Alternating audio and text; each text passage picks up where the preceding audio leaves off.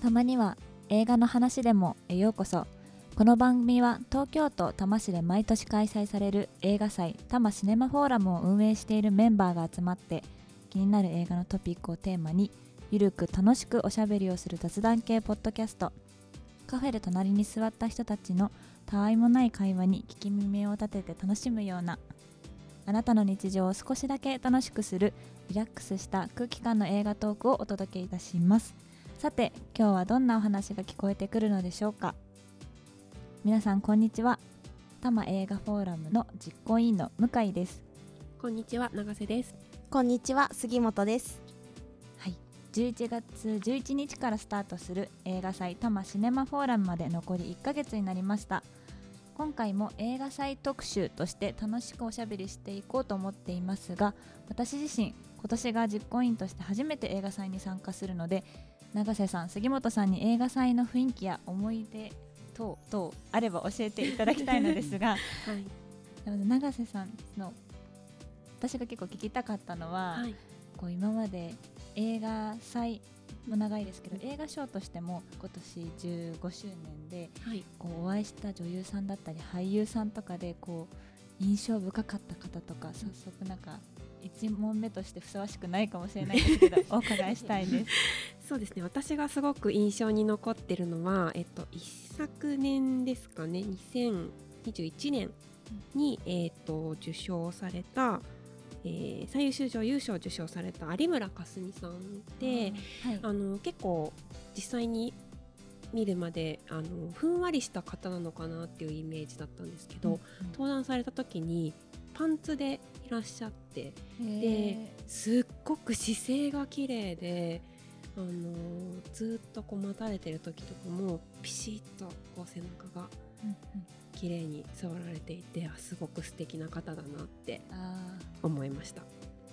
結構ずっと女優さんでやっぱ立ってる時間とか長いんですか？どのくらいなんですか？そうですね。あの立ってる時間もそうなんですけどあの控室でこう、うん待っていただく時間も私たちは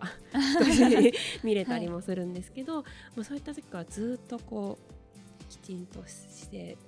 スーッとして凛としていらっしゃって、えー、じゃお客さんがいない時間も。あそうですね。皆さんそうなんですけどありあの有村さんに関してはすごく姿勢の綺麗だった印象がとても強く残ってます。有村さんみたいになりたい人は？姿勢を意識するというので。ありがとうございます、はい、確かにふわふわなイメージがあったので。そうですね。なるほど。ありがとうございます杉本さんにはまた違う質問なんですけど、はい、えっと、実行委員といえばやっぱりその映画祭映画賞11月の、はい、というイメージなんですけど、こう何かやりたいことができた瞬間だったりとかもしくはやりたいことが新しくできたこととかがあればお伺いしたいんですけど、はい、はい、私は去年実行委員に入ってで1年目から映画祭で企画をやらせていただいたんですね、うんはい、私オードリー・ヘップバーンが大好きで、うんうん、オードリーのドキュメンタリーと「いつも2人で」っていう作品を上映したのと山口美智子さんっていういろんな女性の人生を主に書かれている作家さんで私その山口さんの作品もすごい読んでいて、はい、私にとってはもう好きなものを全部詰め込んだ企画をさせていただいたのがすごい嬉しかったしお客さんもあの喜んでくださったので私にとっては大満足な企画となりました。なんかこう皆さんの話聞いていて思うんですけどこう好きな作品とかを企画にして他の方に見てもらうっていう多分その時間がこう嬉しかったりとか、はいうんうん、あの企画してよかったなって思うところだと思うんですけど、はい、なんかそれってやっぱりお客さんの反応を見るからだと思うんですけど、はい、なんか具体的にこうこの人が笑ってたとか泣いてたとかそういうところもやっぱり近くで見てらっしゃったんですか？あそうですね。私えーと、映画見たかったのでちょっと入っていいですかって言って入らせてもらったり、はい、イベントでは山口さんとあの聞き手でお話しさせていただいたり、うん、で友達も見に来てくれてたんですけど本読みたくなったって言って、はい。なんか貸してってすぐ連絡が来て、実際本読んでくれたりとかなんかそういう影響があったんだなって分かるのがすぐ近くで分かって嬉しかったです。あありがとうございます。ありがとうございます。ありがとうございます。皆さんのこういろんな思いが詰まった企画が集まってるはい、映画祭ということですよね。はい、そうです。ありがとうございますさて今回の映画祭特集ですが映画祭全プログラムの中で最も華やかなイベントでもある多摩映画賞の魅力についてお話ししていきたいと思います。今年の第15回多摩映画賞は11月25日土曜日に東京都多摩市にあるパルテノン多摩大ホールで開催されるのですが2009年の第1回開催から15周年を迎えます。そこで今回は多摩映画祭チーフディレクターの飯田さんと一緒にこれまでの受賞作品や受賞者を振り返っていこうと思います。それでは飯田さんよろしくお願いいたしはい、ますよろしくお願いします。15回目の多摩映画賞ということでこれまで多くの作品関係者の方にご登壇いただいたかと思います。そして本当にたくさんの映画ファンの皆様に楽しんでいただいた15年間だと思いますが改めて飯田さんが考える多摩映画賞の魅力とはどのようなものでしょうか？はい、えー、多摩映画賞というのはやっぱりあの私たち実行委員という単なる映画ファンが選んでいる賞でそれを映画人の方に届けたいという思いでやってます。でそれに対して授賞式という場において一般の映画ファンと一緒にその映画人を祝福するというスタイルでそれがなんかすごい映画人の方も喜んでくれてすごいそれが幸せな場になってるっていうのがなんか15年間続いた原動力なんじゃないかなと思ってます。ありがとうございました。それでは幸せの場になっている 多摩映画賞の第1回から振り返っていきたいと思います。まずは2009年の第1回から見ていきましょう。この年は、えー最優秀作品賞が「ディア・ドクター」と「ウルトラ・ミラクル・ラブ・ストーリー」ですねはい、はい。まあ、この年、まあ、多摩映画賞を立ち上げたんですけど背景としては、えーとまあ、映画賞このあのこの前後で非常にあのシネコンが増えたりとで映画を見る機会が増えたりとか、あの逆に第一会場だった山本ホールっていうパルテノン小ホールの倍ぐらいのキャパのある会場があったんですけどそこは取り壊しになったりとか映画祭にとってちょっと逆風が吹いている時代ではあったんですね。そうだったんでそれを盛り上げるために新たにじゃあ映画賞を起こしましょうってことになったんですけど、ただもう高崎映画祭とか横浜映画祭とか有名な映画祭があったんで後発だとちょっと厳しいかもしれないねってことでもしかしたらこれは1回で終わっちゃうかもしれないってちょっと心配もしてたんですそね。だから多摩映画賞の1回目って第1回多摩映画賞とは言ってなくてはい。多摩映画賞2009とか言っていて。ああそうだったんですね。そうそういうこういう感じなんですねだから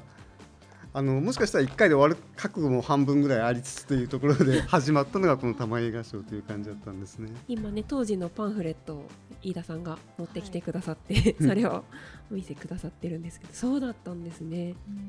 だからもしかしたらゲストも全然来てくれないかもしれないし相手にしてくれないかもしれないってことで結構映画会社とかいあの挨拶に行ってなんか皆さん来てくださいみたいなお願いに行ったりとかしてました。特別賞で八千草薫さん。そうですね。あの八千草薫さんもこの授賞式の日に、えーとまあ、舞台のラグビーではいで最初は来れないという話だったんですけど前日か当日にあの突然あのやっぱり来た方がいいですよねってことでお越しいただいてという本当に舞台の衣装のままお越しいただいたような感じで来てくださった感じですね。すごくあのねや八千草さんがお越しくださったからそうですね今があるという今話は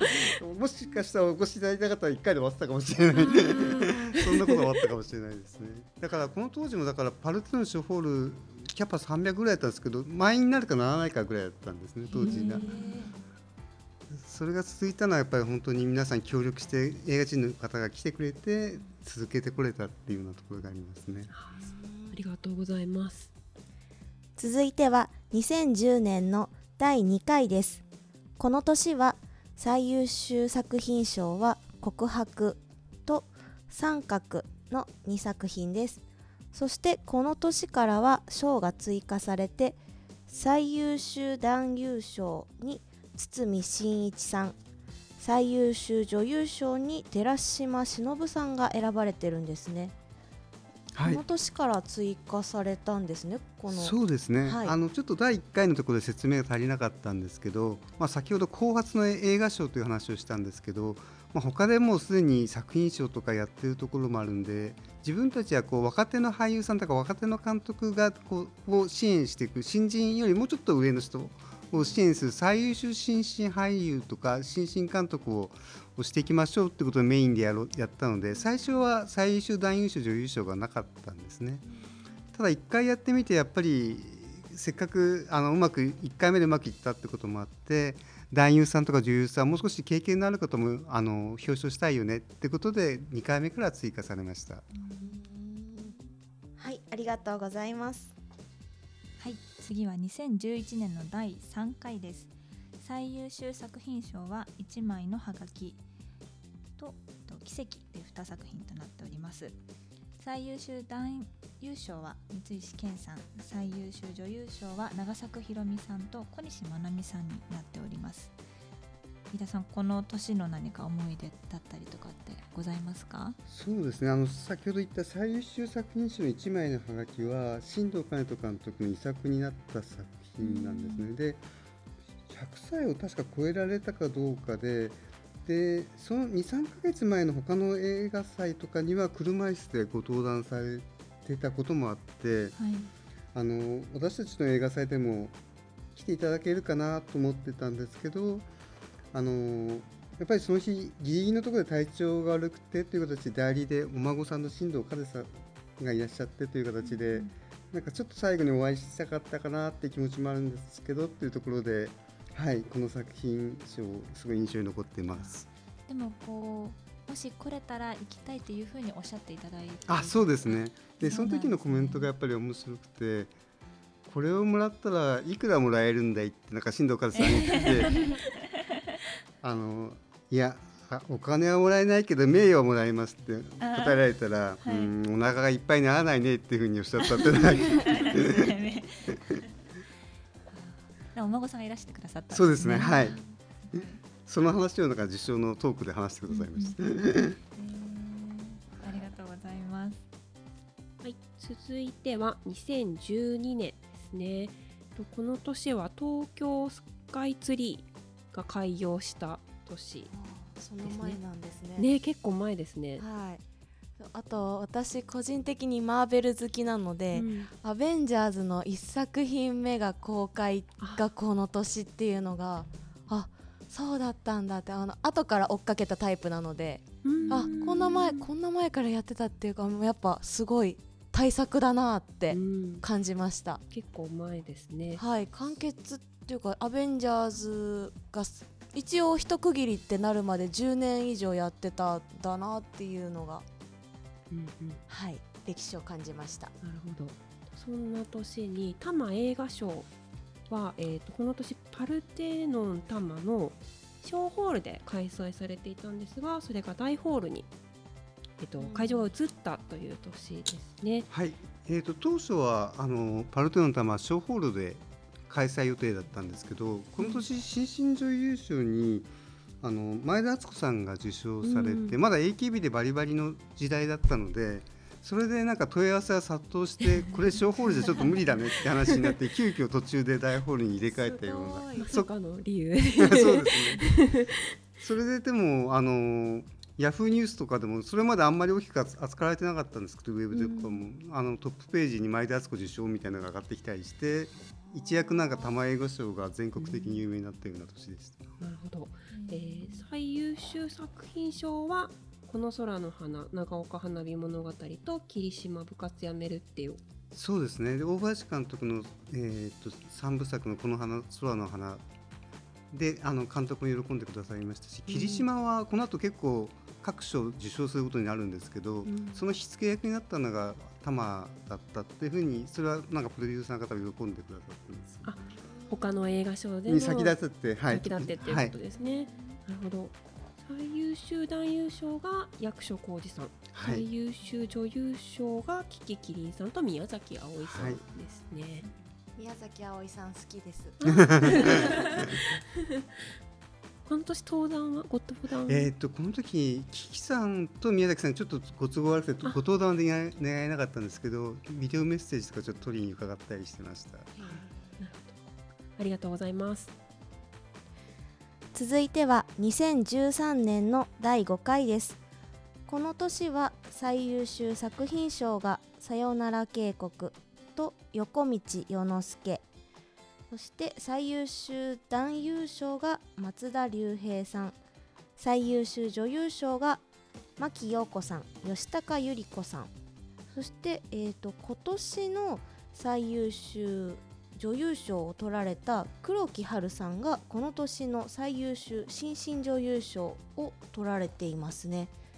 そうですねあのちょうど10年前あのシャニレアールの花とかで黒木さん受賞されてなんか舞台上でもすごいあのし体鍛えたりとかなんかされててすごいやっぱ熱心なちょうどなんか舞台のとこから来てくださったような記憶がなんかあるんですけどものすごいやっぱり日頃からちゃんと体とか鍛えられてる方なんだなっていうの印象に残ってますね。中野監督は、えー、と新進大監督賞を受賞していてニューウェーブの第1回のグランプリを取ってる監督で、えー、とこちら新進監督も取られたというような流れになってます。あとそうですねこの年ちょうど「あまちゃん」がやってた年で松田龍平さんがすごいブームだったんですね。でそのだからすごいファンの方も喜んでくださった記憶があります。じゃあぴったりな時期に受賞されたってことですはね。ありがとうございます。続いては2014年の第6回です最優秀作品賞は「ののなななのか僕たちの家族」の2作品です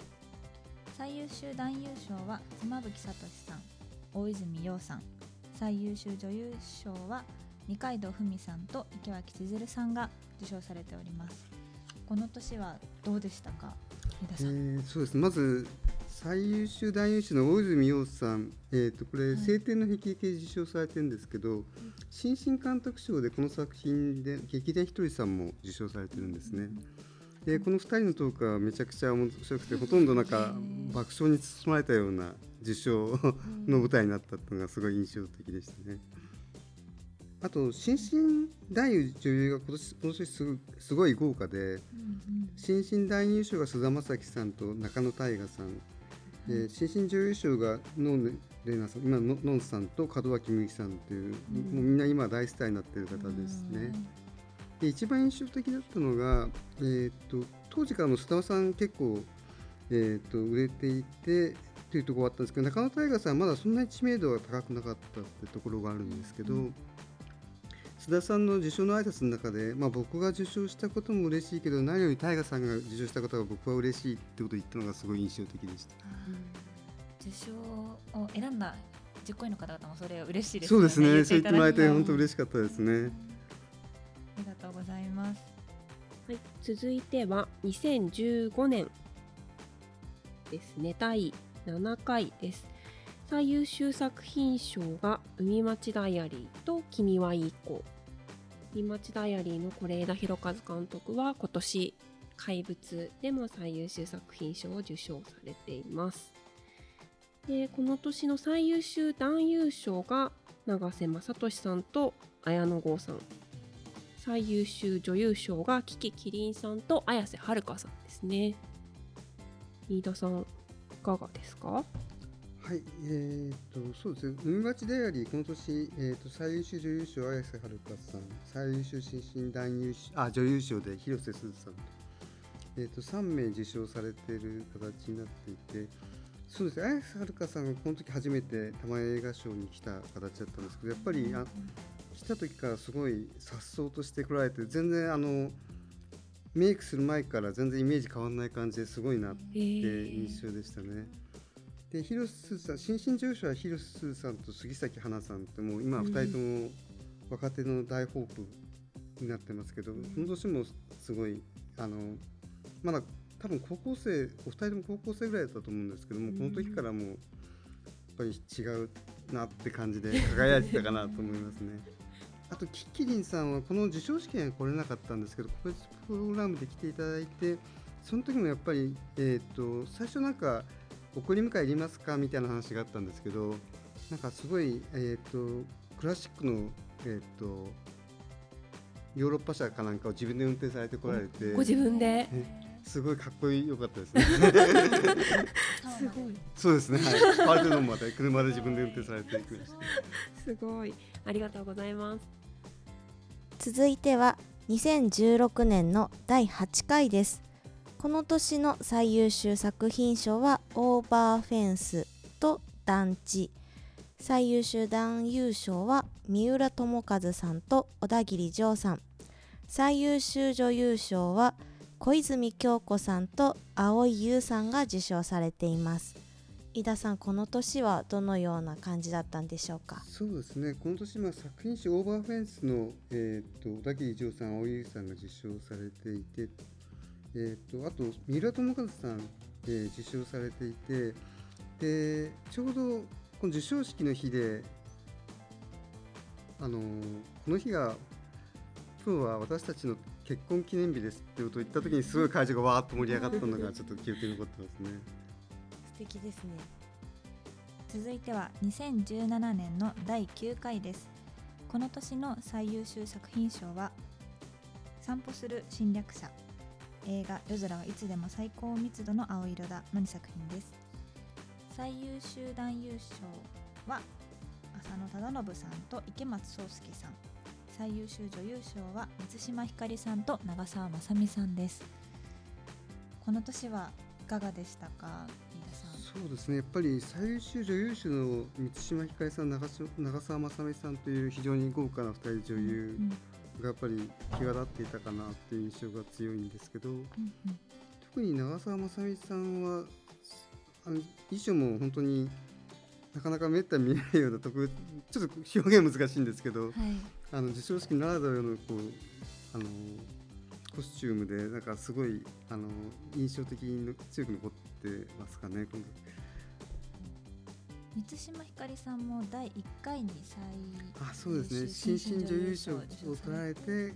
また8年経ってそうですね。女優賞の方に捉えたということで喜んでいただいてはい。よかった感じです。ありがとうございます。はい。続きまして2018年第10回ですね。えーと、この年は最優秀作品賞が、えー、カンヌでパルムドールも受賞した「万引き家族」と、えー、寝ても覚めても」ですね。最優秀男優賞は東出昌大さん松坂桃李さん最優秀女優賞が安藤サクラさんと松岡真優さんです。で特別賞でえーと、森のいる場所沖田修一監督の作品が受賞していて、えー、山崎努さんがご登壇されています。はい、えーと、ここ特別賞の受賞森のいる場所は、えー、沖田修一監督および山崎努さん、キッキリさんという形だったんですけども、えーとこであの受賞ご連絡した時はまだキキさんご存命だったんですけど、うん、ちょうどその年の9月ぐらいにお亡くなりになられて本当は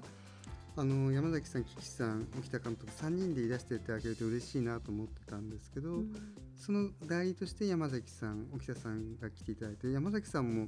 大変喜ばれていて授賞式の後に森のいる場所を上映したんですけど、うん、一番最後までご覧になって帰られていきましたね。あと特別賞もう一つ、えー、っと上田慎一監督の「カメラを止めるな」があったんですけどこちらの方も、えーと、上田監督はちょっとあの他の映画祭とかぶってこれなかったんですけど、はい、スタッフキャストがたくさん来られて皆さんポーズ取られてすごい盛り上がっていたのが記憶にますね。あと新進監督賞で今泉力也監督も多摩ニューウェールグランプリ取った後ここで新進監督を取られていてあとあのニューヨークとは直接関係ないですけど三宅翔監督との2人のトークも別の企画で非常に盛り上がっていました。そうですね。今泉監督と三宅翔監督のトーク。よかったですね。あと新進女優賞で伊藤沙莉さんが受賞されていて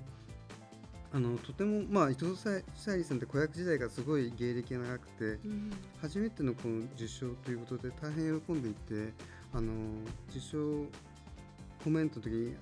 やはり少し泣かれていた中コメントも詰まったりとかされていたんですけどそれはすごい逆に感動的で皆さんから多くの拍手を浴びていました。この年伊藤沙莉さんと松岡真優さんが一緒に受賞されて、はいね、仲がいいということで、うん、2人で喜んでいた印象があります。はい、はい、ありがとうございます。続いては2019年の第11回です。この年はパルテノン多摩の大ホールが改修工事に入ったため中央大学のクレセントホールをお借りして映画賞を開催しました。この年の最優秀作品賞は「ランデン」と「長いお別れ」最優秀男優賞は山崎努さんと井浦新さん。最優秀女優賞が蒼井優さんと前田敦子さんです。この年はいかがでしたでしょうか？はい。まず一番大きなところは、えーと、パラテオンタマが改修で使えなくて中央大学をお借りしてクレセントホールでやったというところでやはり今までのホールとは全然違っていて楽屋もない状態でというところですけど本当に大学側が全面的に協力してくださって食堂から何から開放してくださったりとか、今までと違ったあの授賞式ができてすごい印象に残った授賞式になっています。作品賞の長いお別れは中野亮太監督あの先ほど1回出てきましたけどニューウェーブ出身の監督で、はい、まあ、初めて作優秀作品賞を取ってるっていうのはあります。あと最優秀男優賞の井浦新さんはちょうど日野の方にお住まいでえーと、ちょうど中大の裏の方を高校時代とかなんか自転車で通られてたって話をしたのがちょっと印象に残ってます。えーありがとうございます。続いては2020年第12回です。この年は府中市の方にご協力いただいて芸術の森ドリームホールでの開催となりました。この年の最優秀作品賞は海辺の映画館キネマの玉手箱ラストレターの2作品です。最優秀男優賞は福山雅治さん浜田岳さん最優秀女優賞は水川あさみさんと長澤まさみさんです。この年はコロナの大流行ということでやっぱり劇場だったりこういろいろ遅れてしまったりとかもう世界も混乱してたと思うんですけど多摩映画祭は開催どうだったんですか？そうですね。まあ夏場ぐらいまでまず開催できるかどうか気をやきもきしながらやっていてとりあえずまあ9月ぐらいから準備を始めてっていうところではあったんですけど、まあ、11月ぐらいになってやっぱ感染者数の増減によって本当に映画祭と別できるのかどうかってギリギリまで気を見ながらというところで、まあ、なんとかかんとか運よくあの開催できたでちょうど映画祭終わったまた直後にまた大流行があったりして本当に1週間2週間ずれたら開催できなかったんじゃないかなって心配の中でやってたような状態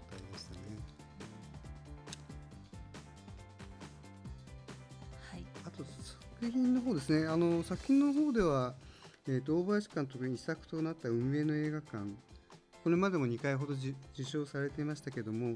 えーと、監督は4月に亡くなられて、えーと、大林京子さん奥様が来られて、えー、とあとキャストとか、えー、とスタッフプロデューサーの奥山さんですとかたくさん来られて最後非常にあの締めていただいたってことでものすごい印象に残っています。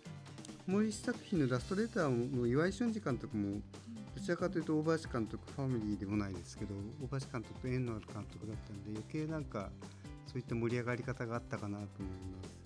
あとそのラストレターで出ていた福山雅治さんやっぱり、あのすごいオーラがあってやっぱり非常にこの映画賞の中の印象に残る俳優さんとして残ってます、はい、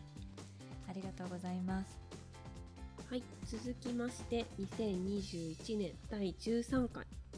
ですね。この年は、えーと、前年に続いて会場は府中の森ドリームホールをお借りしての開催となりました最優秀作品賞は「ドライブ・マイ・カー」と「あの子は貴族」の2作品です最優秀男優賞は役所広司さん2回目のご受賞と須田正樹さん。須田さんは、えー、新進男優賞を受賞されてからの最優秀男優賞の受賞となりました。最優秀女優賞が小野真知子さんと有村架純さんです。皆さんこの年はいかがでしたでしょうか？そうですね。あのまあ、須田さん、有村さんの花束を見たの声でした、あと役所さんがやっぱり10年ぶりぐらいに2回目の受賞という形であのやっぱり全体をまとめてくださった印象が強いですかね。2012年の第4回に受賞されて。あ第4回9年ぶりということですね、ね、はい、はい。あとそうですね「ドラえもんからはカンヌで受賞した作品をまあ上映できたというところで、はい、非常にあの全体的にクオリティの高い1位だったのかなというふうに思います。はい、ありがとうございます。はい、いよいよ昨年ですね、2022年第14回です。この年は、えーと、パルテノン多摩の大ホールに戻って授賞式を行いました。最優秀作品賞は「ラブライフ派遣アニメ」の2作品最優秀男優賞は佐藤二郎さん松坂桃李さん最優秀女優賞は倍賞千恵子さんと広瀬すずさんです。この年はいかがでしたでしょうか？はい、やっぱりパルテノン玉に戻れたっていうのは非常に大きくてやっぱりなんか懐かしいっていうとフランチャイズ戻戻れたってことでなんか安心して皆さんスタッフも受けたような印象がありますね。で、えーと、一番なんか受賞を喜ばれてたのが佐藤二郎さんでああんまり映画賞とか今までちゃんともらったことがなかったってことですごい喜ばれていて、うん、うん、あの他の俳優さんとかもなんか一人一人楽屋回ってあの喜びを伝えたいみたいなところもあったかなと思います。あと倍賞千恵子さんがやっぱり来てあ佐藤二郎さんも倍賞千恵子さんに会えたのすごい喜んでいて壇上で握手されたりとかしてましたし、あと特別賞で、えー、っと宮本信子さんも非常にあの元気にあの喜んでいただいて、壇上であの喋っていただいたのが印象的で本当にあのベテランの俳優さんと若手の俳優さんとみんな揃っていい会になったなと思ってます。はい、ありがとうございます。さて今回の配信もそろそろエンディングのお時間になりました11月11日から開幕する映画祭第33回多摩シネマフォーラムの特集ということで15周年を迎えた多摩映画賞の魅力をご紹介してきましたが今年の授賞式は11月25日土曜日に東京都多摩市にあるパルテノン多摩大ホールで開催されます。授賞式のチケット販売については多摩シネマフォーラムの公式サイトをチェックしてください。また今回お話ししてきた多摩映画賞ですが15周年記念の小冊子を映画祭期間中に無料で配布する予定です。歴代受賞者の活躍や実行委員からのメッセージなど本日お話しできなかったたくさんのコンテンツが掲載されているのでぜひ会場で手に取ってお楽しみください。ということで最後になりましたがパーソナリティの皆さん今回のトークはどうでしたか？はい改めて振り返って歴史ある15回も 続いてきた映画賞をあのこれから私たちがやるんだなっていうところで はい、身が引き締まる思いです頑張ります。はい。杉本さんでした？はい。もしかしたら1回で終わってたかもしれないっていうのを私も初めて知ったのでえそうだったんだっていうのと15回迎えられるってすごいことなんだなって思ったりあとこれだけ続くと新進で賞を取った方が最優秀の賞で戻ってくるっていうのが、なんかそれもすごいドラマがあって素敵だなと思って聞いてました。えー、そうですね。ラジオでなんか話せない話もいっぱいあって なんかもったいなかったかなっていうところもあるんですけどでも改めてやっぱり14年15年やると歴史があるんだなと思いました、うん、ありがとうございます。今日話せなかった内容も他にもいろいろ15周年記念冊子にも書いてありますので ぜひ撮ってみてくださいはい。ありがとうございます。それでは皆様最後までお付き合いいただきましてありがとうございました。また次回の配信でお会いしましょう。以上多摩映画フォーラム実行委員の向井でした。永瀬でした。杉本でした。飯田でした。さようなら